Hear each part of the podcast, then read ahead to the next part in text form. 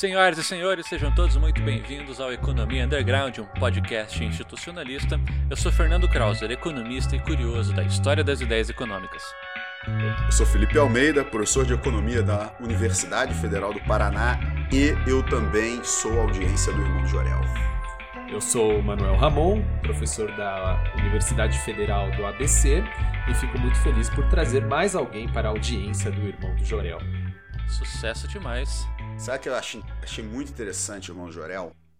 Irmão Jorel me lembrou um desenho que eu sempre gostei muito também. Eu acho que o, o Manuel Ramon já deve ter assistido. O desenho do Charlie Brown. Sim, senhor. Você chegou a assistir, Sim, Manuel? senhor. Charlie Brown? Sim, senhor. Sabe o que, que Charlie Brown e irmão do, do, do Jorel têm em comum, cara? Hum. É a infância como ela é. Exatamente. É aquela infância que a criança. Porque o, o, o irmão do Jorel, o coitado que não tem nem nome, né? Cara, ele é um amor de criança, né? É um moleque bonzinho pra cacete e tal. Só que ele se ferra, né? Ele se ferra demais. Né? Tipo, e, puta, o Charlie Brown era isso, né? É O isso. Charlie Brown, o Charlie Brown, ele sempre confiava na Lucy segurar lá a bola de futebol pra ele e ela sempre puxava. Exatamente. É, era construída essa confiança e a luz tirava a bola. Cara, é, é- é muito assim. é- é- a- ali está a decepção com o mundo, né? Ali está. Não basta ser boa pessoa, né? Coisas ruins acontecem, né? Gostei muito de- de- dessa pegada do irmão Jorel. Queria agradecer meus companheiros de mesa aqui por me apresentarem aí essa obra artística. Bacana. O- Vocês comiam abacate quando eram criança? Come abacate bem. Não como até hoje. Eu não como até hoje. Me- meu filho, meu filho fica repetindo isso. Come abacate bem. Pessoal, precisamos falar sobre commons. Dum, dum, dum, dum, dum. Dum, dum, dum, dum, dum, dum, dum, dum, dum, dum, dum. Dum, dum, dum, dum. Então, o Felipe, né? Isso não foi planejado, né? Mas o Felipe começou falando, né, sobre essa relação, né, entre o Charlie Brown e o irmão do Jorel, essa ideia dos conflitos da infância, né? é, que talvez todos nós tenhamos passado, né? E é muito interessante, né, como esses, esse- esses desenhos, né, essas, é, ele- eles, eles trazem isso à tona, né? E trazem uma coisa muito importante, né?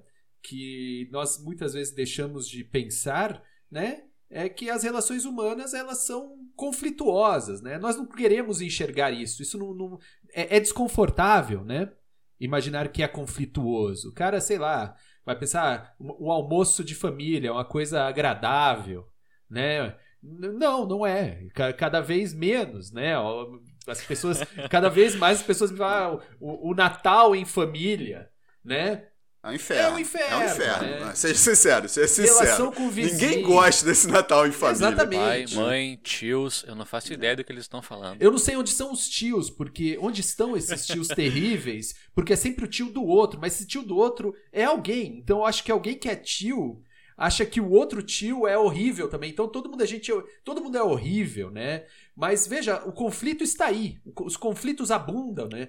As relações com o vizinho também são conflituosas. Agora na pandemia, tem um vizinho aqui em cima que resolveu fazer a reforma do século, sabe? O cara tá há uns quatro meses reformando o apartamento, né? E dane-se que todo mundo tá trabalhando nos outros, nos outros apartamentos, né? E que tá batistaco o dia inteiro, não interessa, né?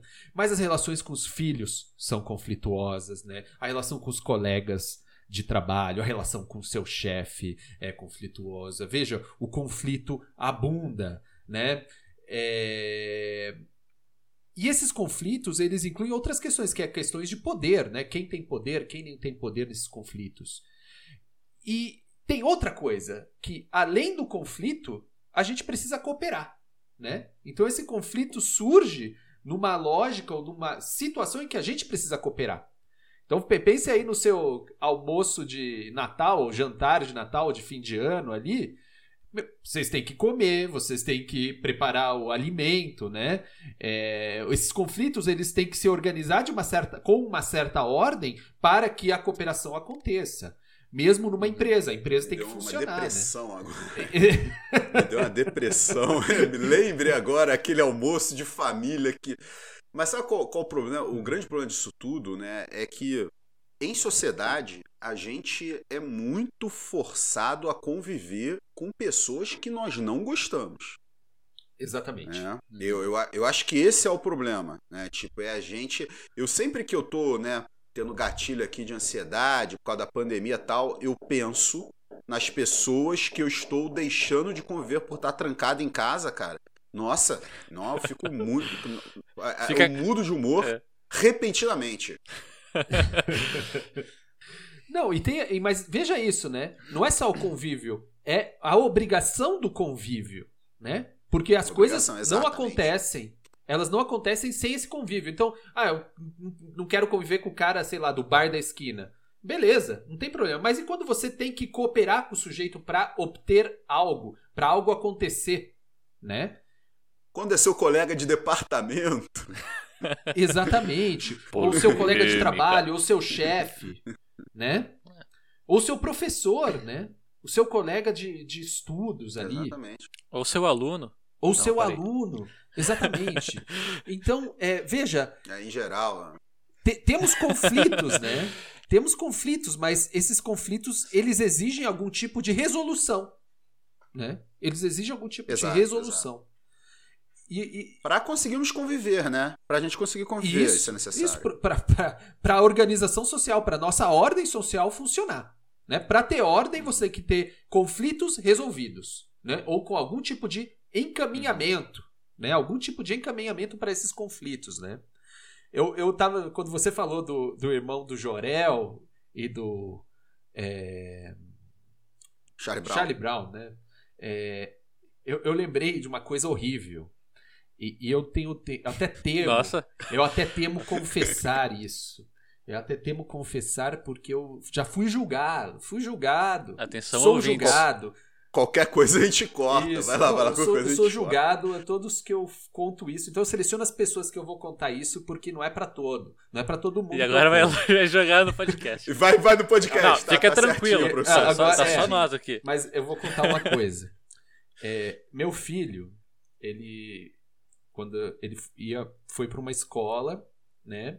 É, por um, um, um ano, um ano específico ele foi para essa escola que eu não conhecia a escola direito, né? Por uma questão de mudança de cidade e foi uma mudança num processo meio complicado de é, muito rápido aconteceu e eu não conhecia a outra cidade, eu não sabia muito das escolas. Então minha, minha esposa perguntou para alguém que ela conhecia que escola é legal para botar a criança aqui, a pessoa falou e a gente botou.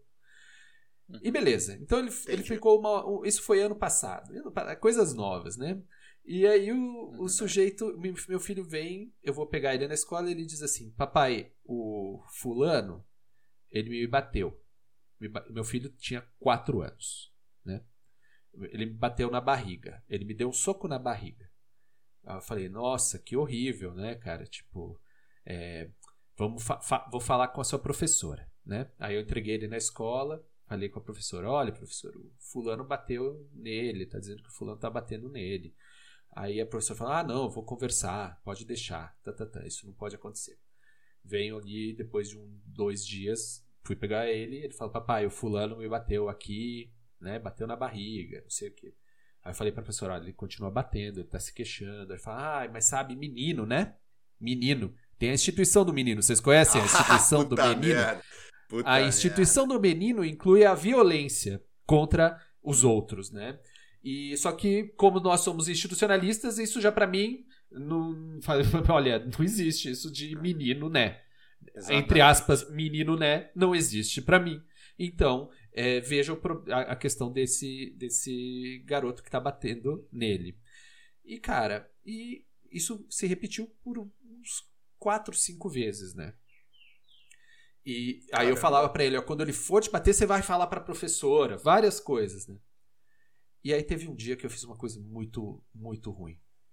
Mas muito ruim. E vocês já imaginam o que é. Cara, eu tô com um pouco de medo. Eu tô com um pouco de medo de, do qual vai ser a solução aí.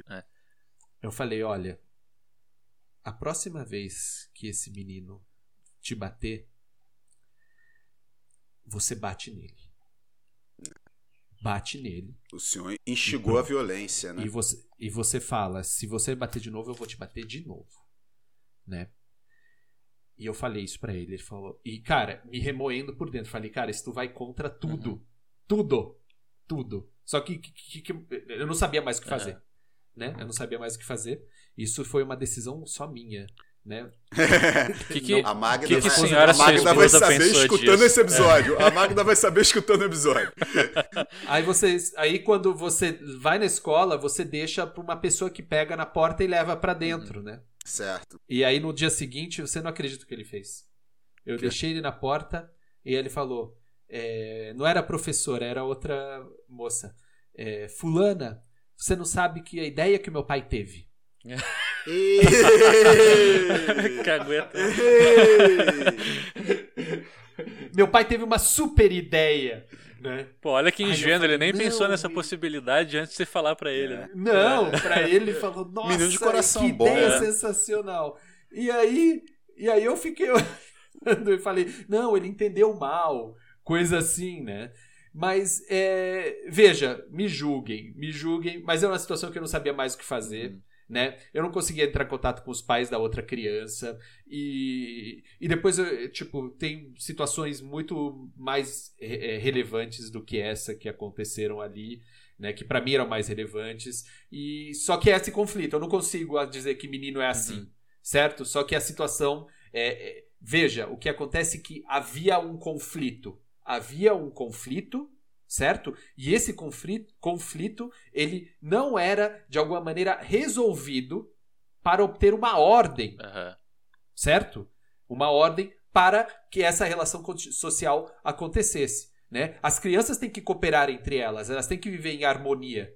Mas para isso acontecer, você tem que de alguma maneira di- dirimir esses conflitos, né? Você tem que diminuir esses conflitos e para você ter essa ordem, né? Ah, Então nesse- essa cooperação não surge espontaneamente. Há a necessidade do controle. Mas a pergunta que A fica é, deu certo, controle. professor? É, eu mudei ele de escola. Ah, entendi. Essa foi a, Não a- quis não falar. por causa é, disso. Entenda-se. Não por causa Ele disso. não quis falar. Foi- É. foi- Ele não- Foi por, outra, foi por outras questões. Inclusive, a escola já fechou. Agora, com a pandemia, nem existe mais É. essa escola. Mas é, é, eu, a, a- a filosofia daquela escola, no total, não, não condizia com aquilo que eu acreditava. Sim. né? O, o que eu tô Então, entendendo. mas veja. Sim. O que eu tô entendendo Sim, sim, é o sim. seguinte. Valentim começou a baixar porrada na criançada lá porque o pai tem o carta É. branca, foi melhor trocar de escola. Verdade. Ele foi expulso, tá ele. Não, não, não, não, não. Valentim, ele não bateu em ninguém. Ele nunca, ele não bate. Ele é uma coisa assim. Ah, pra isso é excelente, tem- cara. Outro Isso dia é eu falei, excelente. Valentim, eu vou te dar uma surra. E ele falou, o que é surra? Tipo, ele nem sabe o significado da palavra surra. Murro, soco, ele, ele não sabe esses significados. Agora que tá vendo um monte de porcaria aí na pandemia na Netflix, aí ele vai sabendo, sabe essas coisas. Mas antes não sabia, tipo, até uns meses atrás não sabia. Mas é Certo. isso, pessoal. O que, para que, que serve essa, isso que a gente está conversando agora? Conflito, resolução de conflitos, ordem, né? É isso que a gente está tentando se encaminhar. E isso acontece isso na escola, lá, lá longe, né? Lá na escola das crianças que precisam dessa resolução de conflito. Para isso existe um, um, um professor, né? Para fazer isso. Os maiores estão ali para fazer isso. Mas veja, isso se repete ao longo. Esses conflitos eles são constantes e eles estão em todo o nosso convívio social e, no- e, e não só isso. Eles ordenam de alguma maneira guiam uma ordenação da nossa, do nosso sistema, é, essa resolução de conflitos, não é? Você sabe como que a minha família fazia comigo quando eu estava na posição Valentim? A minha família simplesmente me castigava, né? A minha infância, metade dela Hum. Você eu tava- apanhava duas vezes, então. É, metade menino dela... da escola não, e depois não, da sua- Era, eu apanhei algumas vezes quando era criança. E ainda apanhei. ficou de castigo. Mas não, apanhei da, não apanhei né, de outras crianças e apanhei da, da, da minha Ah, tá. família. Por ter apanhado. É, Ah, tá. Não, Não, não, assim, são, são dois momentos diferentes. Não, é porque T1, s- T2. sabe a informação que chegava? Não era assim, o Felipe apanhou ou o Felipe bateu numa outra criança. Era o Felipe brigou. Uhum. E aí era o suficiente. Era o suficiente. Entendi. né? para eu ser castigado. Mas eu era muito castigado pelo, porque a minha família. Assim, ó, vamos, vamos supor, vou dar um exemplo, né? Eu e meus amigos jogando futebol, a gente quebrou uma lâmpada. E aí todo mundo era castigado. E meus amigos ficavam uma semana castigado, eu ficava um mês. A minha família errava na mão. Eles Aham. erravam na mão. Aham. Né? E aí, óbvio, né, que é, é, é, isso molda o ser humano, né? Isso molda, né? E aí, né, isso controlou minhas ações. Isso controla minhas ações de que forma, né?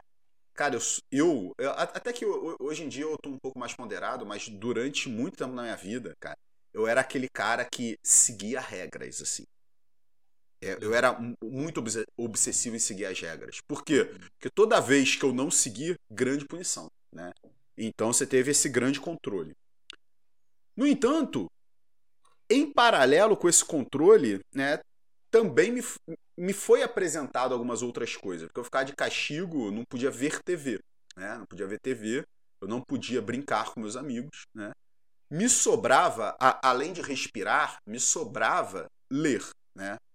Então eu desenvolvi todo um hábito da leitura, né? Eu desenvolvia o hábito de, de ler revistas em quadrinho, né? depois livros infantos juvenil. Meu pai tinha uma coleção de livros infantos juvenil, co- coleção Coruja.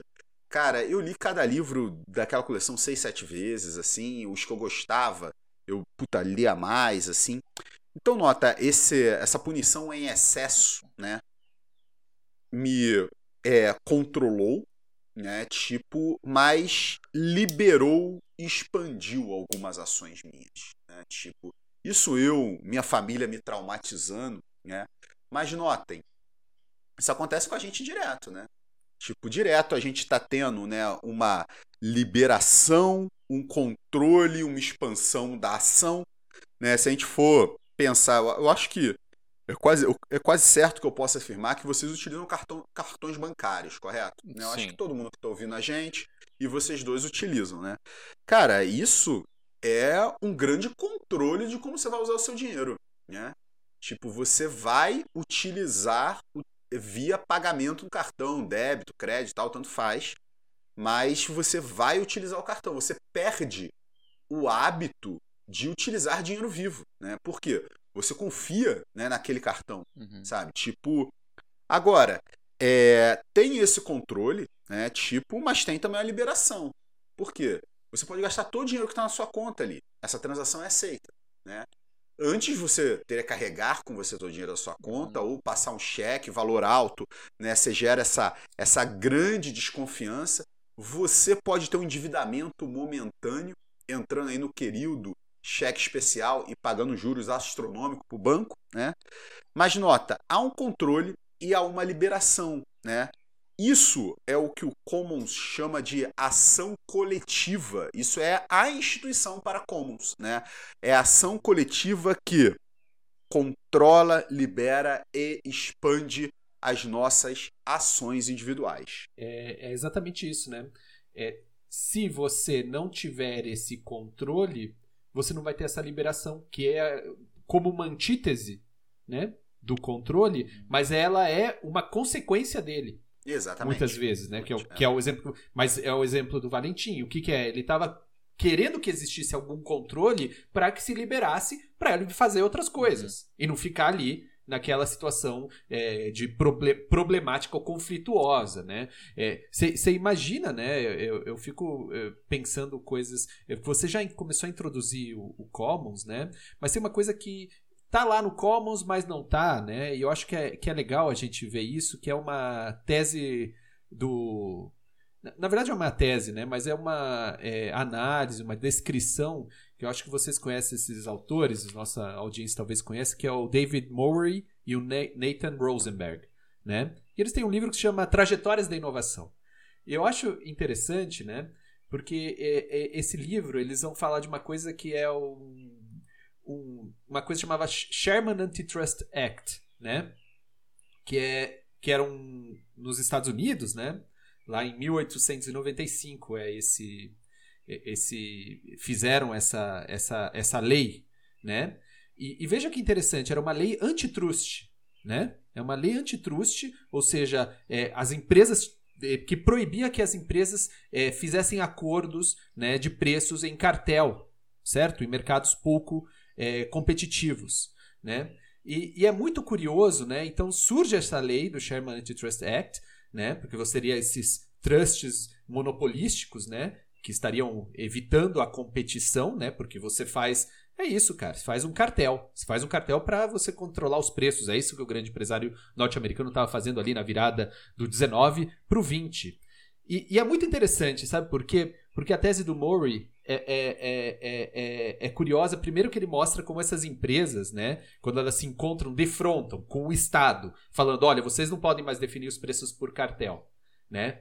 E aí elas falam, bom, como eu faço para fugir disso, né? O que, que eu faço para fugir dessa lei? Ah, então começa um processo de fusão e aquisição, né? As empresas falam, bom, já que a gente não pode fazer cartel, então a gente se junta numa grande empresa, uhum. né? Então você tem um, um, um, um, aumento, assim, significativo, né? Na fusão e aquisição de empresas depois do Sherman Antitrust Act. Até que, até que houve uma ação, né? É, nos Estados Unidos, de um, de, um, de um estado, eu não lembro mais como eles vão se deter nessa questão, é para dizendo que aquelas fusões e aquisições estavam acontecendo, ou que aconteceu num caso específico, que era uma, é, é, uma empresa, uma ferrovia ali, é, aquilo deveria ser tipificado como é, um trust. Isso, aquilo tinha que ser é, é, tipificado é, dentro, né, como um cartel dentro do Sherman Antitrust Act. E aí o que aconteceu? As cortes deram ganho de causa para o Estado, né? Então o que aconteceu? As firmas pararam de fazer porque ah, não consigo mais burlar a lei fazendo fusão e aquisição, porque a, a, as, as cortes estão tipificando as nossas fusões e aquisições como é, cartel, certo?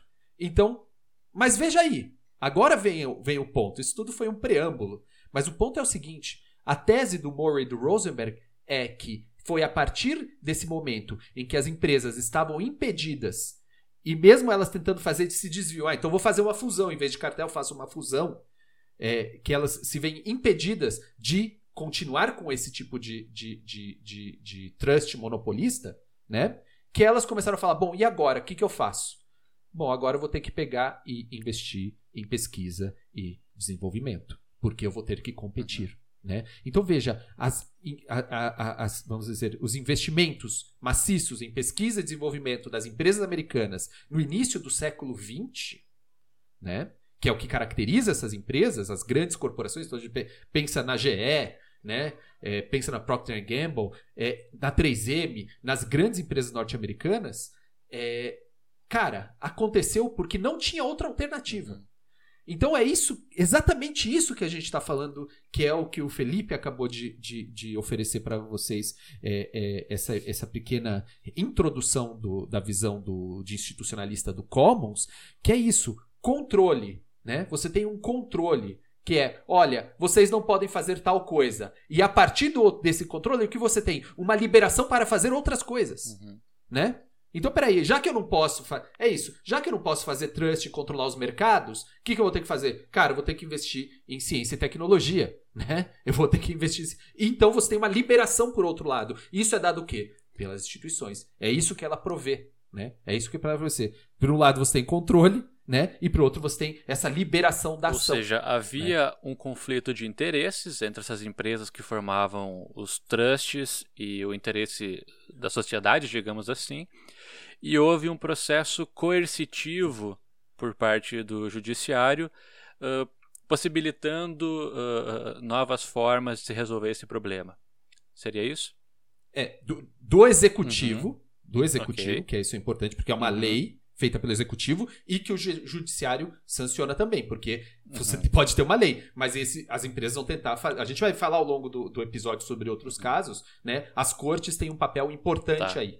Essa certo? seria então a ação coletiva atuando nesse conflito? Exatamente. Tem um, tem um, é tem um caso aqui. Né? Eu, eu tenho um em mãos. Eu tenho um em mãos. Sabe de onde eu tirei esse caso aqui? Eu tirei de um texto do nosso querido Sebastião Guedes, professor da, da ah, Unesp, grande colega. O texto que foi publicado na Revista de Economia Política no ano de 2013 se chama Lei e Ordem econômica no pensamento de John R. Commons, né? E a questão que o Sebastião levanta aqui, ele pega é, dois casos, né? Casos de corte. Primeiro, o que ficou conhecido como caso dos matadouros, o de 1872. Aconteceu em New Orleans. É, a prefeitura, por uma questão de saúde pública, né, tinha autorizado a uma empresa privada o monopólio do abate de carne na cidade. Aquelas ideias geniais do seguinte: olha, a gente não consegue é, assegurar a saúde pública em toda a cidade. Então, o que a gente vai fazer?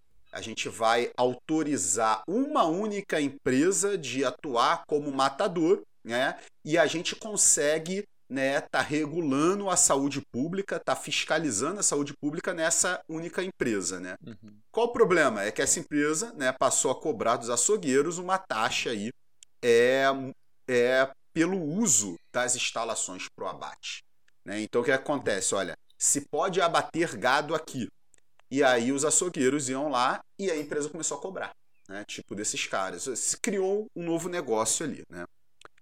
Então, contra essa decisão, né, os açougueiros lá de New Orleans recorreram à Suprema Corte, reivindicaram a proteção garantida pela 13 terceira emenda constitucional. Sabe o que era a 13 terceira emenda constitucional? Ela hum. proibia a escravidão e servidão involuntária, exceto nos casos de punição por crime. E também a proteção da 14ª emenda constitucional, que proibia o Estado de privar qualquer pessoa da liberdade ou propriedade sem o devido processo legal. O que estava uhum. acontecendo aí? Né? Os açougueiros eles estavam né, argumentando ali que estavam a, a, que a sua liberdade de escolher aonde abater o gado estava sendo cerceada, né? E isso, né, cerceava também seus rendimentos, né? Bom, é, os juízes, né, a corte é, decidiu de forma contrária aos açougueiros, né? Argumentaram que naquele caso não havia privação de liberdade e propriedade, porque o significado de liberdade contido nas duas emendas era de liberdade da escravidão ou da servidão pessoal. O de propriedade significava a coisa física conservada exclusivamente para o próprio para, para a própria utilização. Né?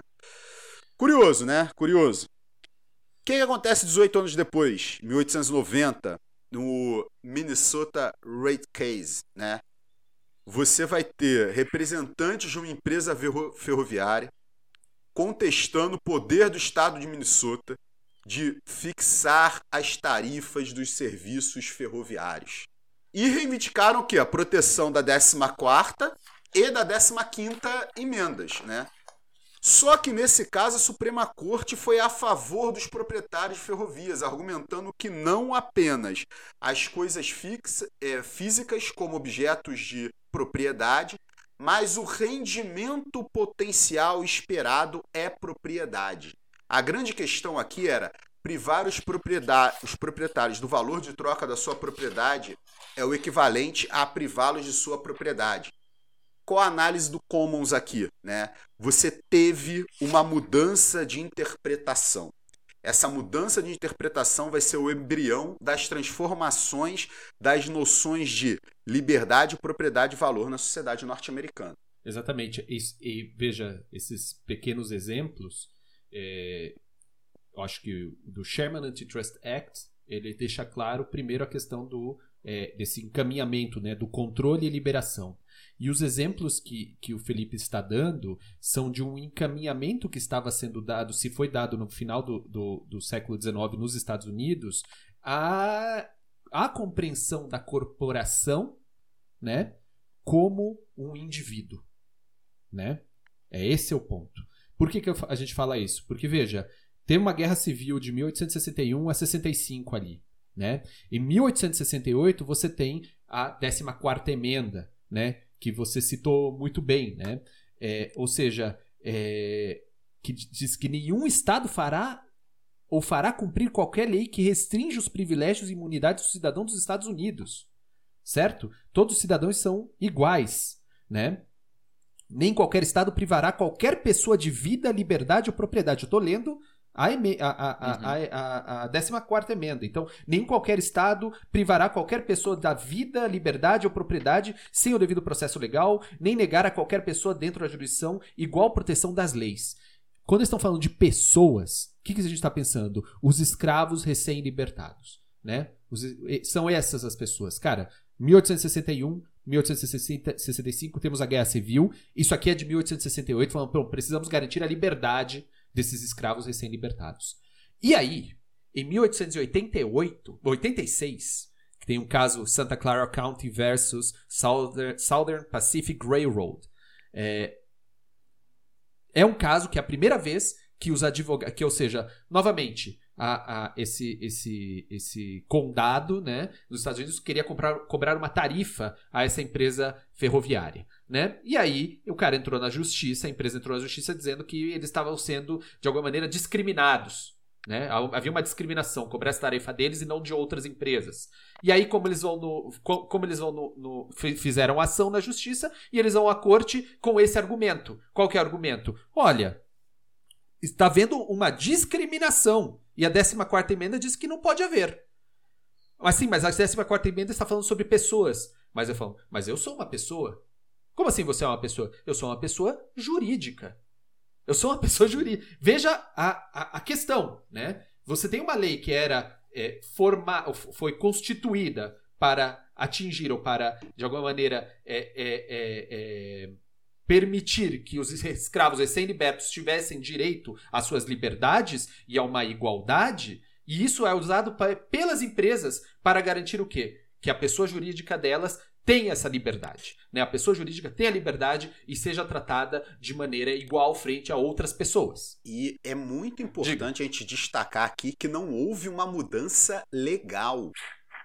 Teve foi uma mudança Não. de interpretação, né? Uhum. Tipo, Exatamente. nota. Então, na verdade, você atribui, né, a um, algo que é, é uma um- com a construção do ser humano, você atribui um julgamento equivalente ao do ser humano, né? Uhum. E, se me Exatamente. permitem uma rápida digressão, nós, em ciência econômica, fazemos isso o tempo todo em relação à empresa, né? O tempo todo. A gente fala, a, a, a empresa escolhe, a gente fala que a empresa otimiza, Uhum. né? A gente fala do comportamento da empresa. Né? Personifica. Nota, a gente personifica. Uhum. A empresa vira um indivíduo, né? Vira um indivíduo. Nota, isso, isso está, né? Está no cerne da ciência econômica, isso está no cerne da sociedade norte-americana. Exatamente. E eu tenho aqui um dado que diz que Por favor. é, até 1910, até 1910, 60% dos casos que se referiram à 14ª emenda, quem usou nas cortes? As empresas. Uhum. Então não foram os escravos recém-libertos que se utilizavam nas ações da 14ª emenda. 60% dos casos eram empresas, Uhum. certo? E aí, voltando ao Commons, então agora já que estamos entrando, se é para entrar no Commons, a gente entra Não, no hoje, Commons, né? hoje, hoje é para discutir um Commons. Hoje é para discutir Commons. Hoje é para discutir o Ó, Commons, inclusive, né? Então, Trouxe curiosidades, hein? Quando tiver ficando chato, fala, Felipe, tá com uma curiosidade aí que eu tá com uma curiosidade. Trouxe Aperta curiosidades aqui, sobre Commons. aperta o botão Tô curioso curiosidade. É, né? curiosidade, curioso. Quer uma Não, curiosidade? mas, mas calma, mas calma que estamos chegando àquele ápice assim Tá, da, então vai da, da indignação. Eu tenho, Ah, ápice, vai, eu tenho ápice da, da Ah, indignação, por pô. favor, professor. É, o pessoal é, gosta quando você é. se indigna. O pessoal gosta. É importante ser indignado, né? É, Mas veja, é, isso é o que vamos falando, né? É, uma diferença crucial que acentua a desigualdade entre capital e trabalho está na forma como ambos são classificados no processo de barganha. A gente vai falar sobre tudo isso daqui a pouco. Uhum.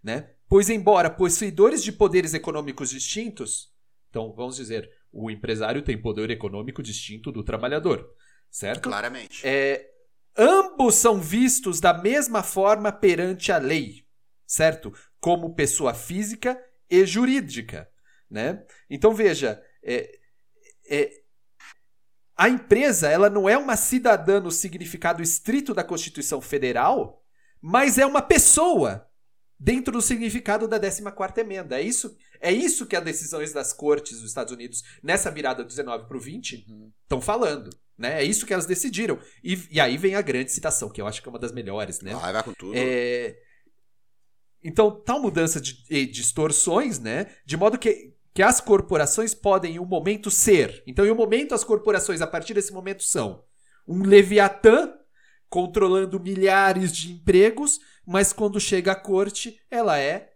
somente uma pessoa. Certo? Fantástico. Esse- e isso é algo central para a gente pensar é, outras questões que vão emergir ali, né? Do, do Commons. É, Agora com- posso. Você vai aper- apertar o botão curiosidade? Pode apertar agora. É, eu vou apertar um botão curiosidade aí. É, e Mas é o Fernando que aperta o botão. É eu? Fernando aperta o botão. Você, estamos lhe, lhe cedendo o po- grande poder, um poder quase empresarial Olha de só. chamar liberdade. Poder quase empresarial de chamar liberdade. É, a chamar liberdade não, de chamar curiosidade. né? Curiosidade. Tipo, agora tem, tem um elemento Eu tenho a bastante liberdade pra só- chamar a curiosidade. Exatamente, exatamente. Ah, o senhor entendeu. Uma liberdade controlada. O é senhor liberdade controlada. Conseguiu entender até o que eu não expliquei. Aí, né? ó, Tipo, viu só? O, o Commons ele tem, a- ele tem uma preocupação que ele deixa muito claro num artigo dele de 1931 chamado Institutions, né, tipo de publicado na American Economic Review, que ele fala, olha, a unidade mais microanalítica que temos nas economias são as transações. E sabe como é que ele escreve transações? Trans-hífen ações, né? Ele deixa claro que há uma ação acontecendo ali. E a preocupação dele está sempre em entender o entorno aonde essas transações acontecem. Essa é a grande preocupação do Commons, né? E ele leva em consideração que às vezes acontecem em relação a indivíduos que possuem poder econômicos diferentes, né? Uhum. Agora, Fernandão, é, eu tenho três curiosidades. É, Ah. de- me diga um número. É, dois, Dois, curiosidade dois. Por favor. O Commons nunca se doutorou. O Commons nunca recebeu seu PhD.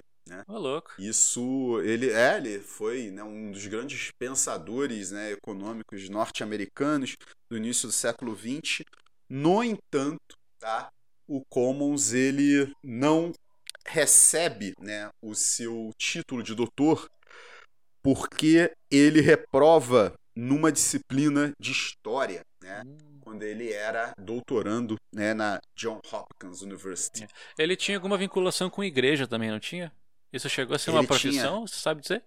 Tinha, ele chegou a ser pastor quaker, né? Pastor. Tipo, Bacana. é, o pai dele era da, da igreja quaker, né? A mãe dele também era uma pessoa religiosa, né?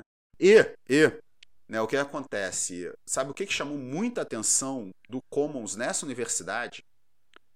Foram as aulas de economia de um, de um professor chamado Richard T. Eli, né? Hum, O Eli chamou a atenção do Commons porque ele lecionava uma economia que não era economia tradicional.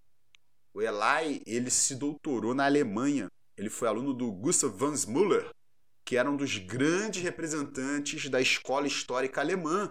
E o grande ponto do- do- dos cursos do Eli era o apreço pela história. Uhum. Então, o Eli se torna o grande professor do Commons, porque o Commons tem reconhece, né, a importância histórica e ele não tira o doutorado dele porque ele reprova na disciplina de história, né? É. Fantástico, Commons, Aconteceu fantástico. alguma hein? coisa aí.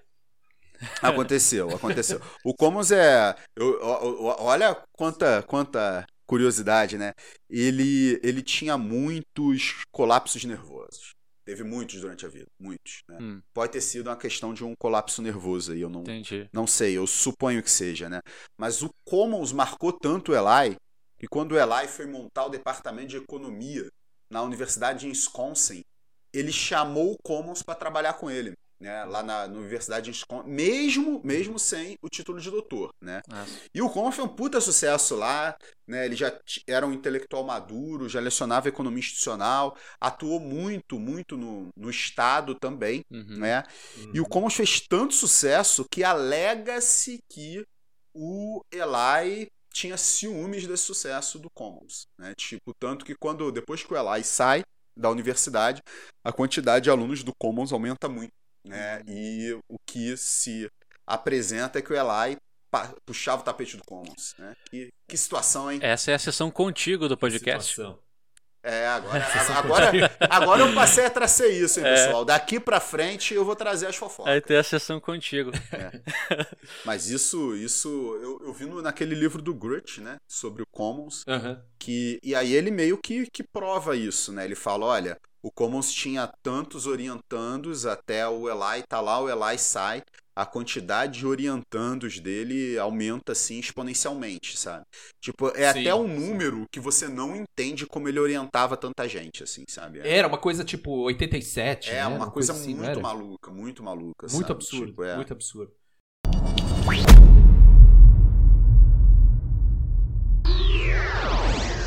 Enquanto isso, na sala de justiça. Eu, tô, ah, vocês- Tá. eu não sei se é pertinente ou não, né? O, o que, que causou essa mudança? Que a gente está falando ali de um intervalo de três anos, né? Entre os açougueiros e, e- e a, e a empresa eh, de trens, né? Não, não, não são três anos, não. Não? São, são 18 anos. 18? Eu Um não é lembro mil- agora. 1800 um é 1872, o outro é 1890. Uhum. É. Tá. O Sim. que, o que tá se causando é o estabelecimento de uma nação, né, cara? Aham. É, é, é- é isso, assim, você, né, ter, você elabora a Constituição norte-americana ali, que é ter uma determinada resolução de problemas, e você chega. E isso é utilizado de uma outra forma, né? Fundo. Exatamente, como tudo, É, né? Como, tudo, como no- tudo na vida. Como tudo na vida. É Eu isso. tava Tem até pensando pai que talvez Tem já até fosse. pai que manda o filho socar o outro. É pô. verdade. Cada É barbaridade isso, que é a gente vê isso. aqui. Eu tava pensando em algo meio. Tipo, talvez a incipiência de algo meio radical ali, sabe? A hegemonia da corporação surgindo e ela sendo reinterpretada em termos já nessa lógica do poder de barganha que ela tem em relação às outras pessoas, às outras formas Cara, de jurisprudência. Eu, eu acho, Sim. eu acho que há uma grande conexão. Uhum. Mas eu não eu- mas eu acho que a gente entraria nessa análise. Essa Aham. conexão não é uma conexão já feita. Entendi. Entendeu? Não, mas essa conexão a gente pode fa- facilmente fazer, falar, olha, essa grande corporação, ela surge como, ela é entendida pela justiça como é, uma pessoa, ou seja, ela tem um poder gigantesco, mas aí vem a discussão do poder Uhum. No, no Commons, Ok, né? ok. A coerção, a Aham. coerção, e aí como, como você, então, enfrenta isso? Sindicatos. Porque fica muito clara a distinção, né? Quem são os açougueiros perto de uma grande empresa de, eh, de trilhos, né? Ah, Por que, que um ganha favorável e o outro não, sabe? Qual que é o poder de barganha? O que, que eles têm na manga ali, né? Que era a preocupação do, do Commons. Uhum. Como se negociar, como se transacionar. Né? Sim. Essa era a grande preocupação dele. E o cara constrói toda uma lógica do sistema capitalista Uhum. baseado nisso, cara. Sim. É, Perfeito. Curiosamente, cara, eu é, eu recebi um parecer tem, um- tem um tempo, assim, o parecer foi é, um parecer muito bacana, cara. O cara me mandou material. Uhum. Ele falou, olha, tô falando de material de arquivo aqui, tô te mandando, tal, não sei o quê. É, e o eu, era um texto sobre o Alan Grutch, mas que envolvia, né, uma, um grande debate dele com o Aaron Samuels. Esse cara que deu parecer destacou, olha, eu acho que o Samuels foi uma das poucas pessoas que compreendeu a noção de capitalismo que o Commons estava trabalhando.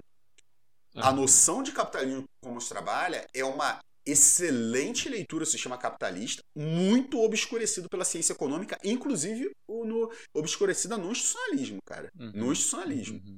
Se a gente discute muito a noção webleniana, Aham. né? A gente vai Sim. muito né, no institucionalismo webleniano, o institucionalismo comosiano fica muito de lado, mas o Commons é extremamente rico, cara. Extremamente rico. Sim, sim. Sem dúvida. E o, Não, quem me abriu os olhos pra isso é o Guedes, cara. Porque eu li o, o texto dele e falei, puta. o Guedes ou Sebastião, hein? É. Não o ministro. Não, é, o Sebastião. não, porque eu estava dando, ah, o Commons é menor, tipo, Uhum. não tem nada de muito relevante. E, puta, o cara é muito foda. né, cara? É, tem eu, um- eu acho bom. Tem um cara que eu citei na- no cafezinho com o Ramon Fernandes, ou, que é Uhum. o Ing Hastad, né? Tipo, ele também, eu acho que Eu ele tem uns textos muito legais. E tem o John Chase também, que também é, ele, ele escreve até uma grande, uma fez uma boa biografia do Commons assim.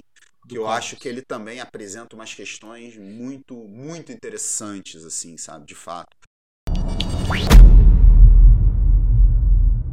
E aí a gente retoma aquela questão, né, da, da, da firma, do poder da firma, né? A gente está falando aí, né? Veja que interessante, né? É, temos essa questão, eu acho que da, da hegemonia da, da firma, né, e da grande corporação norte-americana surgindo ali na virada do século XIX para o XX, né? É, mas você vê uma coisa muito interessante que é, que é isso que a gente está conversando, né? Como as leis, né? Como as regras, como a interpretação das leis vai moldando, determinando certo caminho, determinando certo caminho de expansão dessas firmas, dessa, desses agentes, né? A gente pode falar, é, que muitas vezes não é nem aquilo que as, as leis pretendiam, né? Então você faça uma lei para o cara não fazer cartel.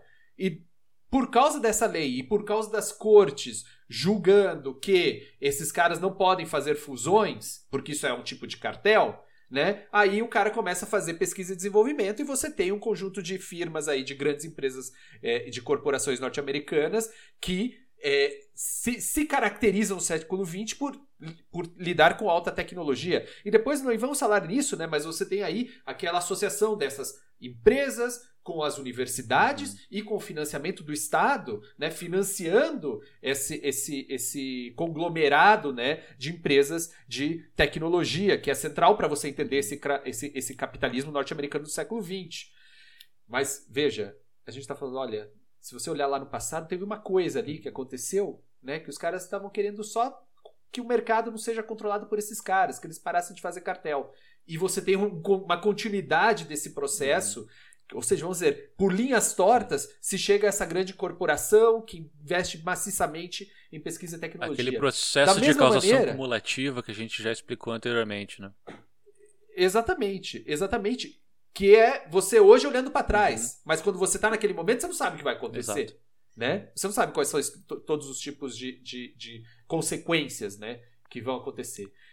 Por outro lado, a gente estava também falando né, dessa questão da firma, né, a interpretação da firma como é, uma pessoa jurídica. Ela é apenas uma pessoa jurídica. Quais são as consequências né, para as relações de trabalho ali? Quais são as consequências para. Isso são as cortes, veja, as firmas usando uma lei, uma emenda constitucional a, que buscava, na verdade, favorecer os escravos recém-libertos. Uhum. Veja, veja novamente, consequências que a gente não é. sabe quais seriam, se, leva a isso, a constituição dessa pessoa jurídica. Né? Agora, é, isso é importante, né? eu tava.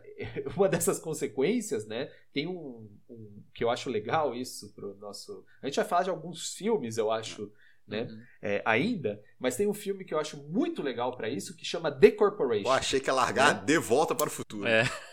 Não, não, não, não. É, apesar de ser um grande filme, assisti com meu filho, assisti um por, por, por mais que tenha aquela questão da mãe né? Que eu ah, achei é bizarro, que acho né? complicado, é porque, mas o meu filho não, não, ligou. Meu filho não ligou, achou sensacional. É. Agora ele está pronto para assistir o 2, que é o melhor. Ah, em, em breve, querida audiência, debateremos isso aqui, em breve. Na cabeça veja, do Valentim, ele tá na década é. de 80 ainda, né? Tá, ele vê Indiana Jones, ele vê De Volta para o Futuro, é. ele vê Irmão do Joel, que se passa na década de 80. Verdade, é. Vocês não sabem o que eu estou fazendo agora, vou contar mais coisas, né? É, quando meu filho crescer, ele vai ouvir esses podcasts antigos, vai falar, pô, você falava tudo da minha vida, hein? É. Pô, que coisa, que invasão de privacidade, não sei o agora, quê. A, agora Mas, que é. a gente percebeu que o Valentim tá na década de 80, eu nem acho mais um absurdo o Manuel Ramon mandar ele bater no amigo. É. Na década de 80 era tá, assim. Tá, tá liberado. Na década de 80 é. era assim. Pô, tentei amenizar, falar todos os meus conflitos internos. Eu falei, é isso vocês pegam só o título. Né? É o cara que lê o título da manchete. É. Ele só lê o título da manchete, todo, tudo que tá escrito ele não lê. Exatamente, né? exatamente. Mas, mas, mas, só a última, última questão. Tipo, o que, que eu estou fazendo agora? Estamos no meio da pandemia. Eu tenho um computador velho. Sabe o que eu vou fazer? Eu estou comprando dois joysticks de Nintendo hum. com entrada USB para ligar no computador e ele jogar Mario, essas coisas no é, emulador. Manuel tá fazendo um grande experimento aí, né? Eu vou te falar. É um grande experimento. Um dia ele vai descobrir, É. um dia ele vai descobrir a qualidade dos videogames na infância dele, ele vai ficar puto É. contigo. Tá fazendo isso Não, só pra não ter que comprar um Mario. PS5, né? Nem sei o que é isso. Nem sei o que é isso. PlayStation, PlayStation, PlayStation 5. 5. Vai, vai sair a PlayStation. próxima Já geração tá no de videogame. 5? cara? Já tá no 5. Eu parei no 2, assim. Parei no sentido de saber que existe. Saber que existe. Não, tá, tá chegando no 5, cara. E é um, Tá chegando no 5. é um entretenimento muito lucrativo, então ele vai vai, Não, vai é perdurar, É. né? Vai perdurar. Sabe aonde você encontra explicações em relação a isso? Em The Corporation, não é verdade? The Corporation, grande filme, vocês podem assistir de grátis no é, YouTube, né? No YouTube tem The Corporation. Mas qual que é o lance do The Corporation? Eles partem desse, de- dessa interpretação de firmas, ou seja, da interpretação das cortes norte-americanas de que a empresa é uma pessoa Certo. jurídica. Então eles vão, a questão é, bom, se a firma é uma pessoa, então quais são as qualidades psicológicas dessa firma? Ah, E aí eles chegam no final, e eles chegam no final, eles. Ou seja, vamos caracterizar essa. pe- Não é uma... Vocês não estão falando que é uma pessoa, então vamos caracterizar esse cara. Quem é esse cara? É um cara legalzão? É um cara altruísta? Chega no final, é um psicopata. Ah, Essa- Eu, eu dei spoiler, né? Mas a firma É, tu não- é tu.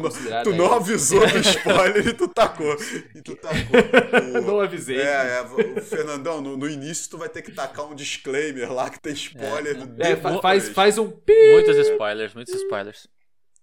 faz um pi quando eu for falar, mas é isso. A firma é considerada uma coisa que não é, o, digamos, um ser humano agradável, né? Uma coisa, é, digamos, desprezível, Não, certo? Como ser É o humano. bullying. É, o, o- é, o ser humano não é agradável, ponto, né? Assim, sabe?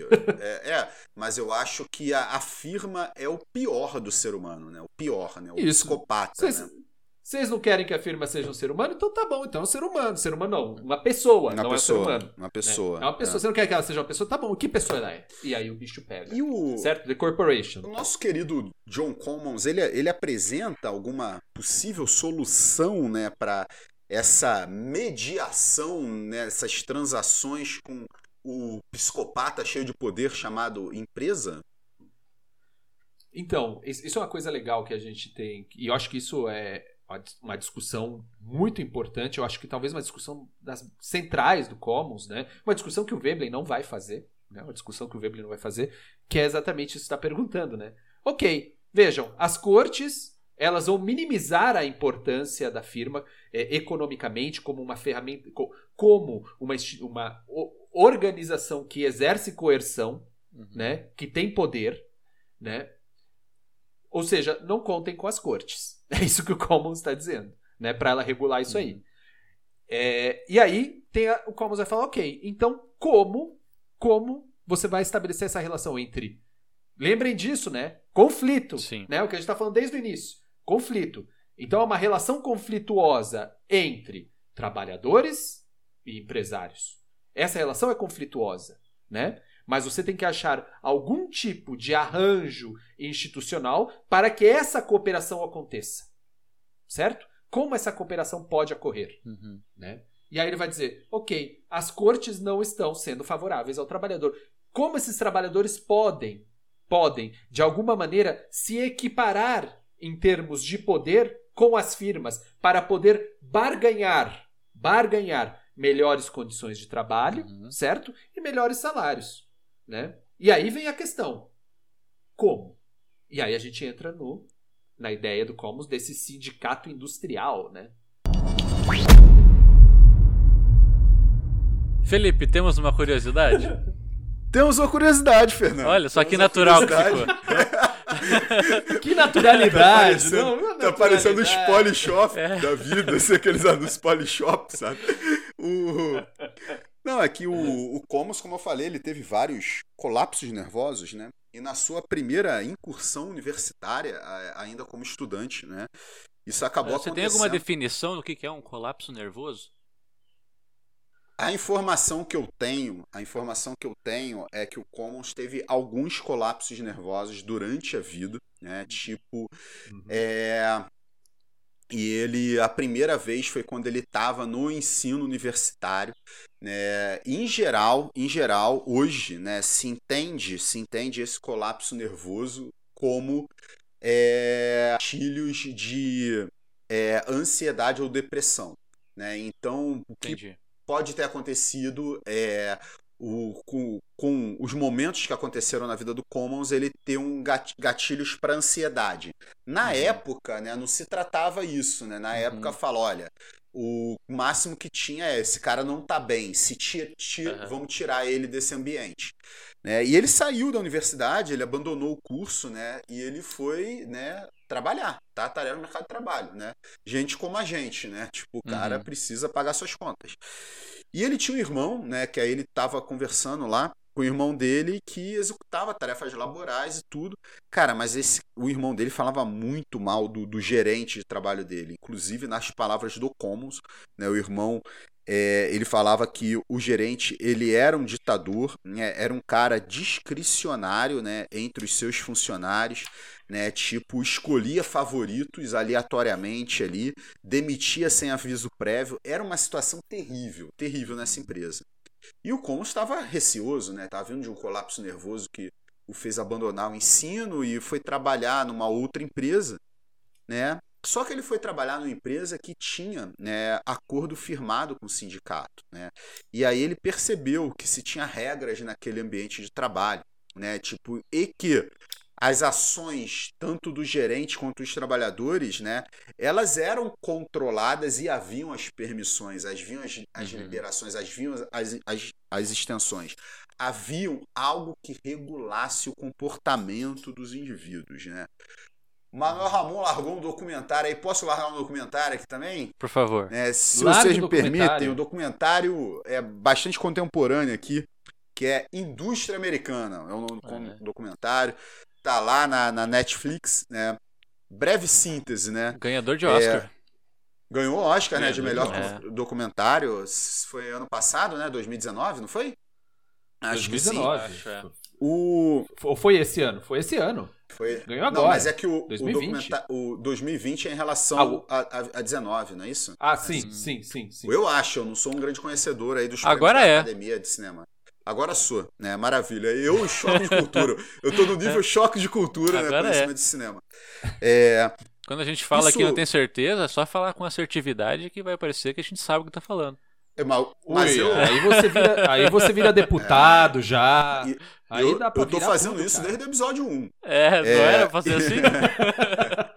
O, o que acontece? Esse documentário, né, ele vai estar apresentando um fato que aconteceu em Dayton, Ohio, né, onde existiu uma grande planta industrial da General Motors que, devido à crise de 2008, né, ela veio à falência e depois essa planta foi recuperada, mas por uma indústria chinesa, a Fuyao.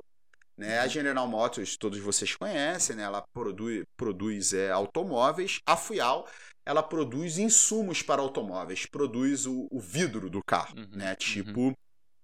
E aí, né, você tem, né, toda uma questão de como que você vai instalar uma empresa, né, com a cultura chinesa, com a lógica chinesa, né, lá em Ohio, né? Isso é um dos elementos do debate, mas se pinta outras questões, né? Que outras questões que, que, que acontecem aí, né? Tipo, bom, é, o salário é muito mais baixo, né? Comparado da General Motors com a Fuyao, isso é um elemento de Uhum. tensão, né? Tem uma questão de cultura entre os chineses e os americanos em relação a horas trabalhadas, né? Os chineses Uhum. trabalham muito mais horas, estranham, acho que os americanos trabalham pouco, né?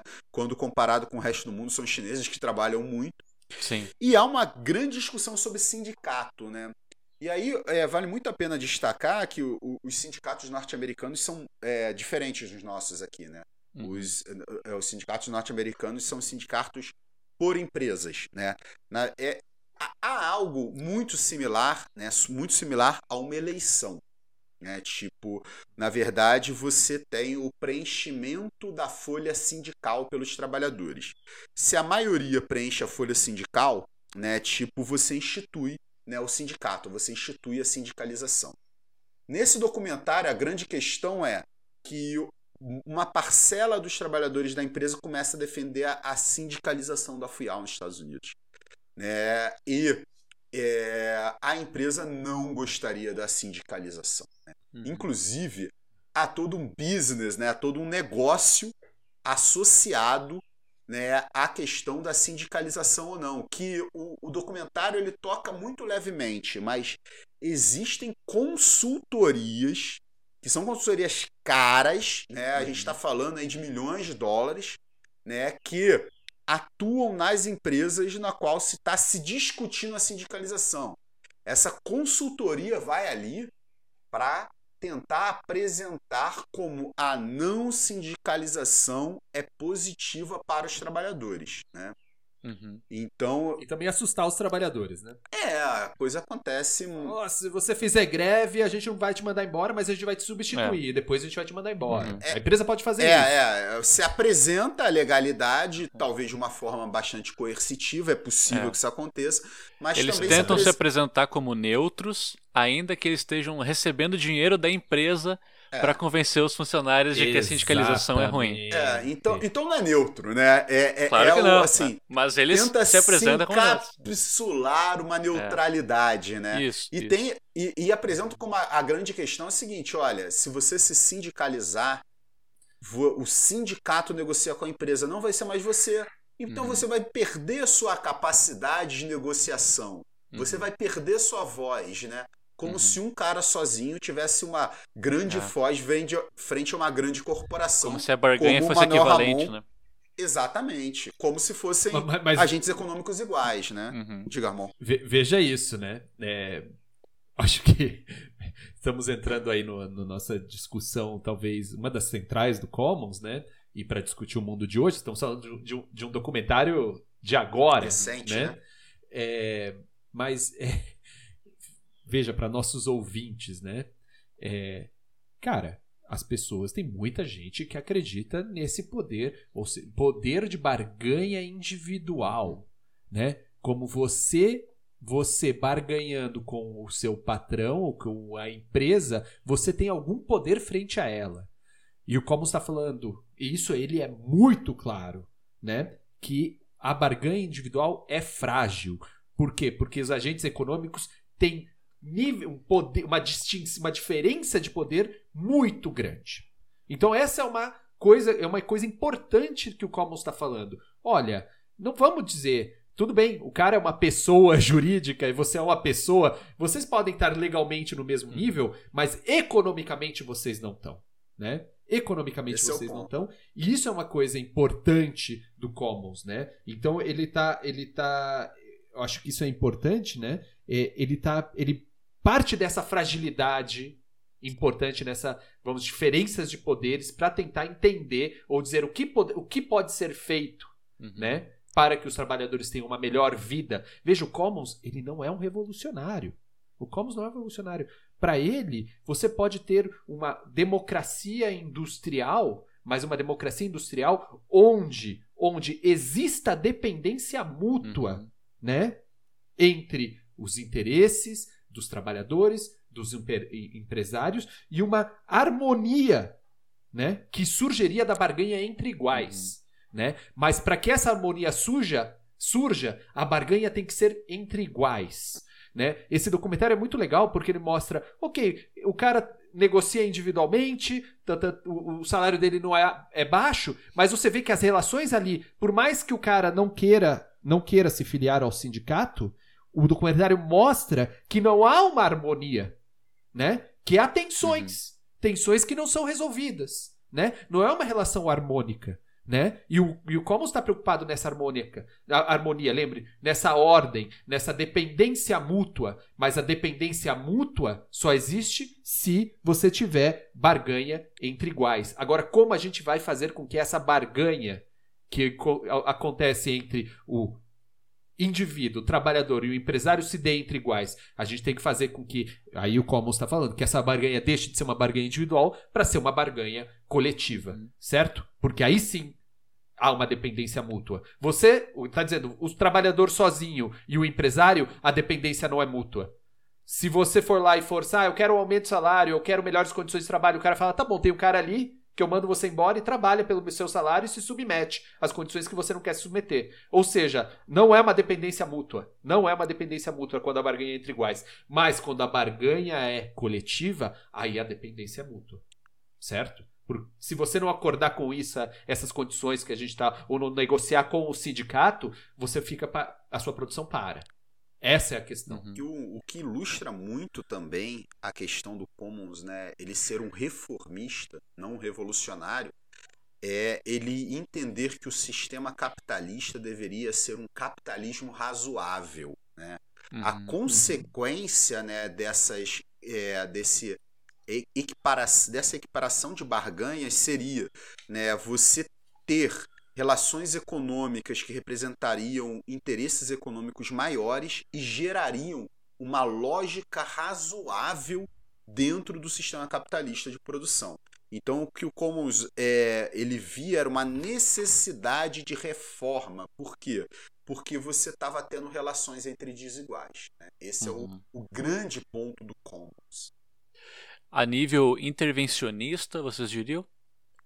Teria um papel específico do Estado nessa nesse papel reformista? Então, eu, o Commons está falando sobre exatamente essa questão. Você tem uma disputa pelo excedente, uhum. certo? Você tem um excedente. A empresa fabrica, faz um excedente. Agora, como, essa, como vai ocorrer essa disputa pelo excedente? Bom, você tem diferentes tipos de barganha. Para ele, é o trabalhador organizado coletivamente. Quanto melhor ele estiver organizado e melhor ele conseguir fazer ou se constituir como essa organização é, bem definida, me, melhor, mais, melhores serão as condições dele de barganhar esse excedente. Então estamos barganhando uhum. isso. Um, um, um, excedente que as empresas criam, né? E que ele pode ter poder, se ele fizer uma barganha coletiva, uhum. de obter melhores condições de trabalho, melhores salários. Né? Agora a questão é como chegar a Exato. isso. Porque o como estava vendo é, peraí, é, ele está falando dos Estados Unidos daquele momento da industrialização do, do século XX, fim do XIX, certo? Ele está vendo o aumento da industrialização, a história que o Felipe está falando, né? Tipo, ele, ele sabe como é a diferença de uma empresa onde os trabalhadores não são sindicalizados da empresa dos trabalhadores sindicalizados, ao aumento da sindicalização ao longo do, do tempo ali, né? Até os anos 50 você tem um crescimento gigantesco, uhum. né? É, ainda não é, tipo, metade da, da do trabalho, dos trabalhadores, né, estão sindicalizados, mas a questão é, o Estado pode organizar isso? Qual que é a participação do Estado nisso? Uhum. Né? Então o Commons ele fala, ok, é, o Estado poderia facilitar, poderia fazer câmaras de negociação, uhum. né? Como ele poderia facilitar essas, esse, tipo de barganha, né? Porque o Estado, ao, ao longo da história, tem diferentes, é, é, digamos, relações nessa. nessa, nessa ele, na verdade, ele tem diferentes papéis uhum. nesse processo. Uhum. Né? Então você tem um, processo, tem um momento que o Estado, pode dizer, ele proíbe a sindicalização. Né? Então ele age contra uhum. isso. Né? Mas tem outros momentos, por exemplo, ali com Roosevelt, né, em que o Estado toma uma posição ali de, é, digamos, incentivar né, uhum a, a, a, a, a formação dos sindicatos. É, é assim, é, tentando é, assim, pegar a lógica geral e responder diretamente o Fernando, o, o, Estado no médio prazo não, não seria né, o árbitro. Né? Tá. Na uhum. verdade, você teria o estabelecimento de regras coletivas de conciliação.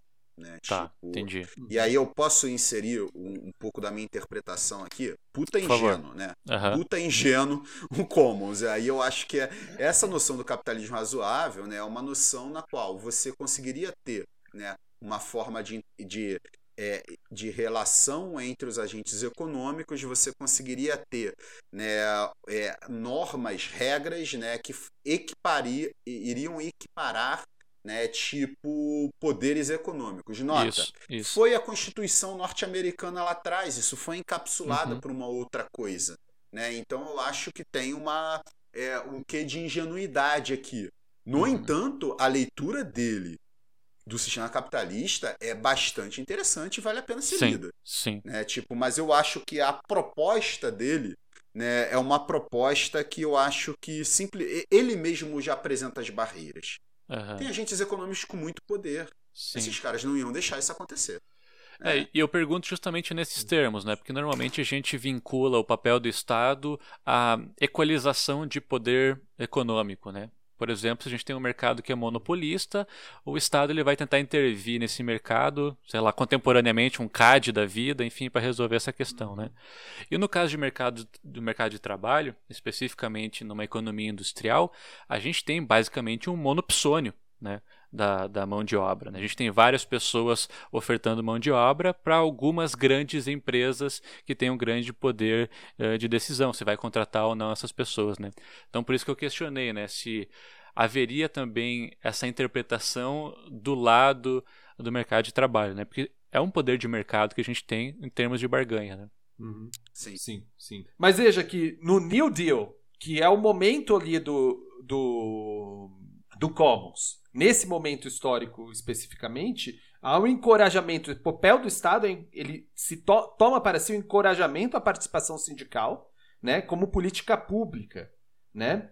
Ou seja, é, pro, a, a função, o Estado busca proteger os trabalhadores contra a interferência em seu direito de organização e barganha, certo?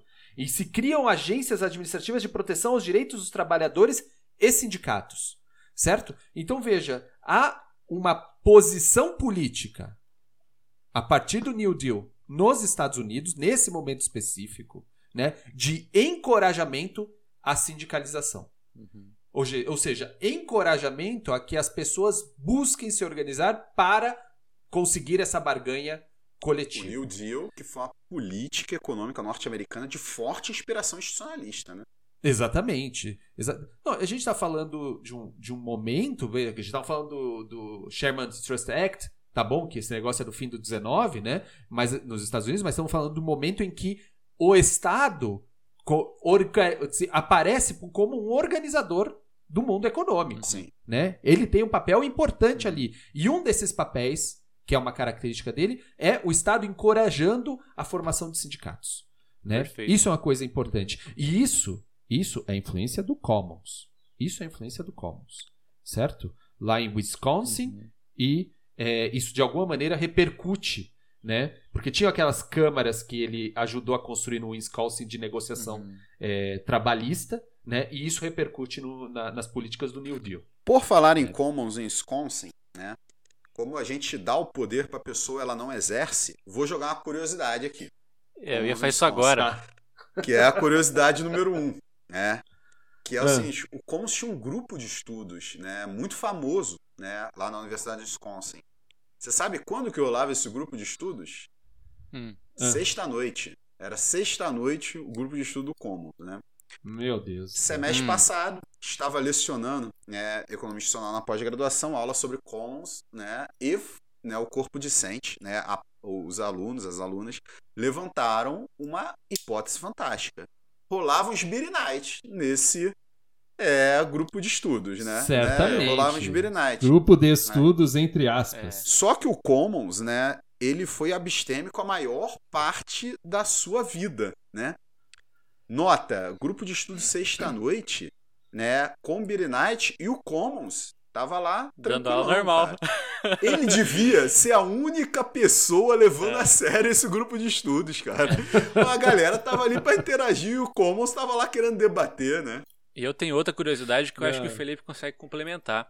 Pô, pode falar. Um ilustre eh, aluno da Universidade de Wisconsin no curso de economia foi Arnold Schwarzenegger. Arnold Schwarzenegger, é verdade. Arnold Schwarzenegger estu- estudou lá e era a época do auge do fisiculturismo dele, né? Então você tinha, né, cara, Hum. aquele cara gigantesco, né, dando aula lá em Wisconsin. É é verdade, é verdade. Ele se formou, cara. Ele é. É. Arnold Schwarzenegger é economista, é economista. Ah, economista de É Wisconsin. economista de Wisconsin, é verdade. Interessante, interessante. Só curiosidades E hoje. republicano. É, republicano, republicano, exatamente. Sabe quem é um outro economista famoso formado por um outro grande centro escondido aí? Mick Jagger, cara. Mick É. Jagger, verdade. Mick Jagger Mick Jagger. Mas, estudou é, na mas o Mick Jagger é da London É, School, London né? School of Economics, estudou lá. É, Pô, é. a- Aí dá pra perceber que o cara é fake. Aí dá pra perceber que o cara é fake. Porra, estudava lá de terno e gravata na London School quando era novo. Essa porra não é roqueiro raiz nem fudendo, É. entendeu? Isso é, pro- é- é produto, produto comercial. Produto comercial. Não, da, da London School of Economics não sai roqueiro, isso pode ter certeza. Mas é, veja, voltando a- ao, ao nosso. A sua, a sua indicação de documentário, né? Eu Indústria acho muito americana. importante isso pra gente. É, indústria americana. Porque veja como a discussão do Commons é. é- então, é, a gente está tentando aqui mostrar o Commons e, e situar ele na história, mas é uma discussão de agora, Verdade. né? Uhum. Que é isso, os trabalhadores tentando se sindicalizar para melhorar suas condições de trabalho, para melhorar os seus pagamentos, né? E a empresa agindo. E eu acho esse documentário sensacional, Muito bom. porque é, é, a, a empresa, eu não sei como eles conseguem ou conseguiram, ou caras são muito inocentes, né? é, de deixar ser filmado, É. né? Porque tem um, é, é o presidente da empresa falando barbaridade Uhum. e Sendo re- deixando a É. câmera filmar ele falando barbaridade, né? Eu acho muito sensacional isso, porque. Mas E a veja, cada momento vergonha alheia, cara. Nossa, É. você vê. vergonha Nossa, alheia. cara. Vergonha alheia. É, Aquelas o- musiquinhas. vergonha- momento, o principal momento vergonha alheia é, É. quando os americanos eles ficam mamados lá no- É, no- na, é. na festinha de confraternização e aí tem um cara que fica todo sentimental. Nós Isso, somos ah, todos é. um só, nós somos todos um só. O cara fica mamado pra começar nós somos todos um só é porque ele não tava vendo, É, né, como é. todos um só, né? Porra. E aí no fim da festa Não, ele sobe no e- palco com o IMCA, né? É, não. E, mas veja, o trabalho árduo da empresa para que os caras não se sindicalizem. Entendeu? Não, é uma coisa central. Tipo, no- na- quando a empresa é, é- é lançada ali, quando tem inauguração, vem um senador ali que eles chamam Uhum. e o cara fala: os trabalhadores têm que sindica- se sindicalizar. É. Tipo, o cara que era o presidente da empresa na época falou: nunca mais esse cara pisa aqui. Né? Nunca mais. Um pavor, um pavor dessa organização dos trabalhadores, né? É um pavor da organização dos trabalhadores. Mas, é, é, veja, a empresa, ela, a- ela funciona melhor, ela gera melhor, melhores coisas se houver essa harmonia. Essa é uma questão importante é, do Commons. Né? Então, tava falando, é um sindicalismo, é isso, para negociar melhores condições, Uhum. certo? Não é revolucionário. Uhum. Não é revolucionário.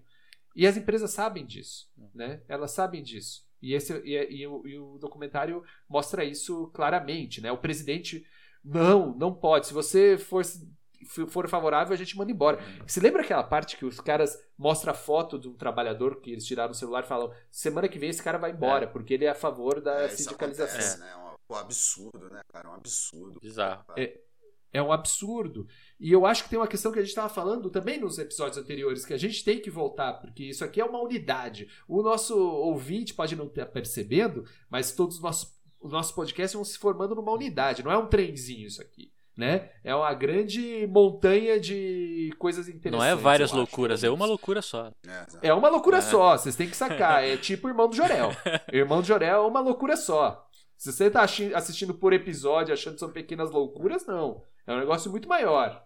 Mas, veja, teve lá uns episódios anteriores que a gente começou a falar desse indivíduo neoliberal, né? Empresário de si mesmo, que administra si mesmo. Ve- veja o que o Commons está falando. Cara, esquece isso. Esquece isso. Porque aqui é o quê? Conflito. Aqui é o jardim de infância, né? Jardim de infância. E é melhor vocês se organizarem para combater quem tem mais poder. Combater não, para conseguir cooperar, né? Cooperar junto com aquele que tem mais poder. A preparação para o conflito de interesses, né? A equiparação Exatamente. de poder de barganha, porque a sociedade ela é constituída Exatamente. dessa forma. Perfeito. Exatamente. Tum, tum, tum, tum, tum.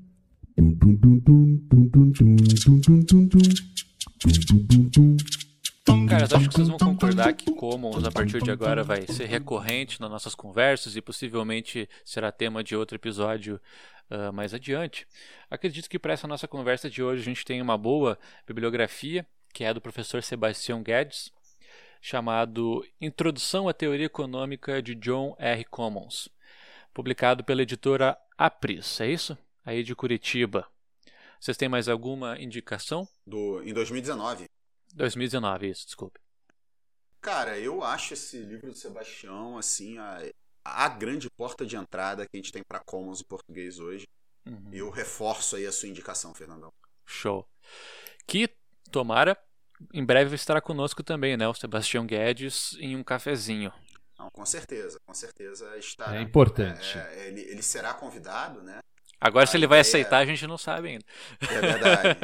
É, a ideia é um cafezinho por mês, né? Então são, É. são muitas pessoas e, e é, é pouco espaço, mas em, em algum momento ele, ele vai pintar aí, hein? Show de bola.